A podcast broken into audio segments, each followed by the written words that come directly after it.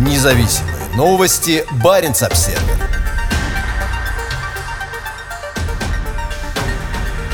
Интерес нефтяников к норвежскому сектору Баренцева моря продолжает сокращаться. В 2012 году бурить на неизученных участках норвежского шельфа хотели 36 компаний. 9 лет спустя их число сократилось до 7.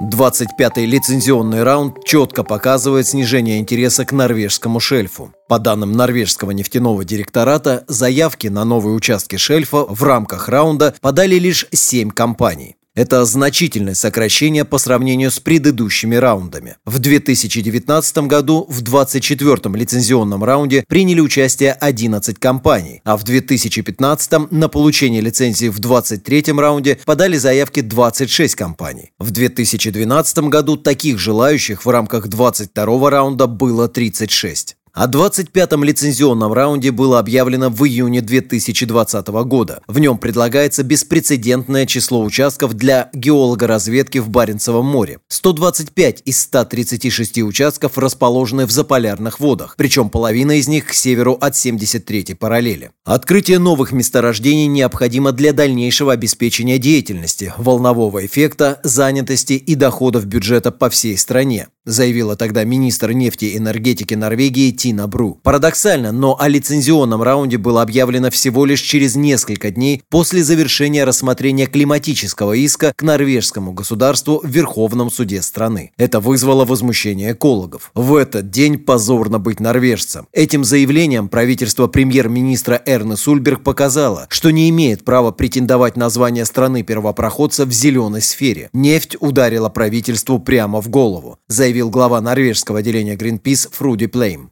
Несмотря на критику со стороны экологов и спад интереса со стороны нефтяников, правительство в Осло, похоже, намерено продолжать свою нефтяную экспансию в ранее нетронутые районы Баренцева моря. В 25-й лицензионный раунд включены обширные участки в так называемых незрелых районах, где отсутствует инфраструктура и где раньше не проводилось бурение. Министр нефти Тина Бру подчеркнула важность изучения заполярных и недоразведанных районов. Геолого-разведочные работы в незрелых районах дают государству как владельцу ресурсов дополнительную информацию о ресурсном потенциале. Это позволяет нам определять ресурсы и создавать ценность для сообщества, говорится в ее заявлении. Заявки на получение лицензии в новом раунде подали Shell, Equinor, Edimetsu Petroleum, INEOS AP, Landin, OMAV и Var Energy. Ряд крупных компаний, принимавших участие в предыдущих раундах, больше не хотят заниматься разведкой углеводородов в заполярных районах. Среди них Aker BP и Wintershell DEA. Также на этот раунд не заявилась местная дочка российской нефтяной компании «Роснефть»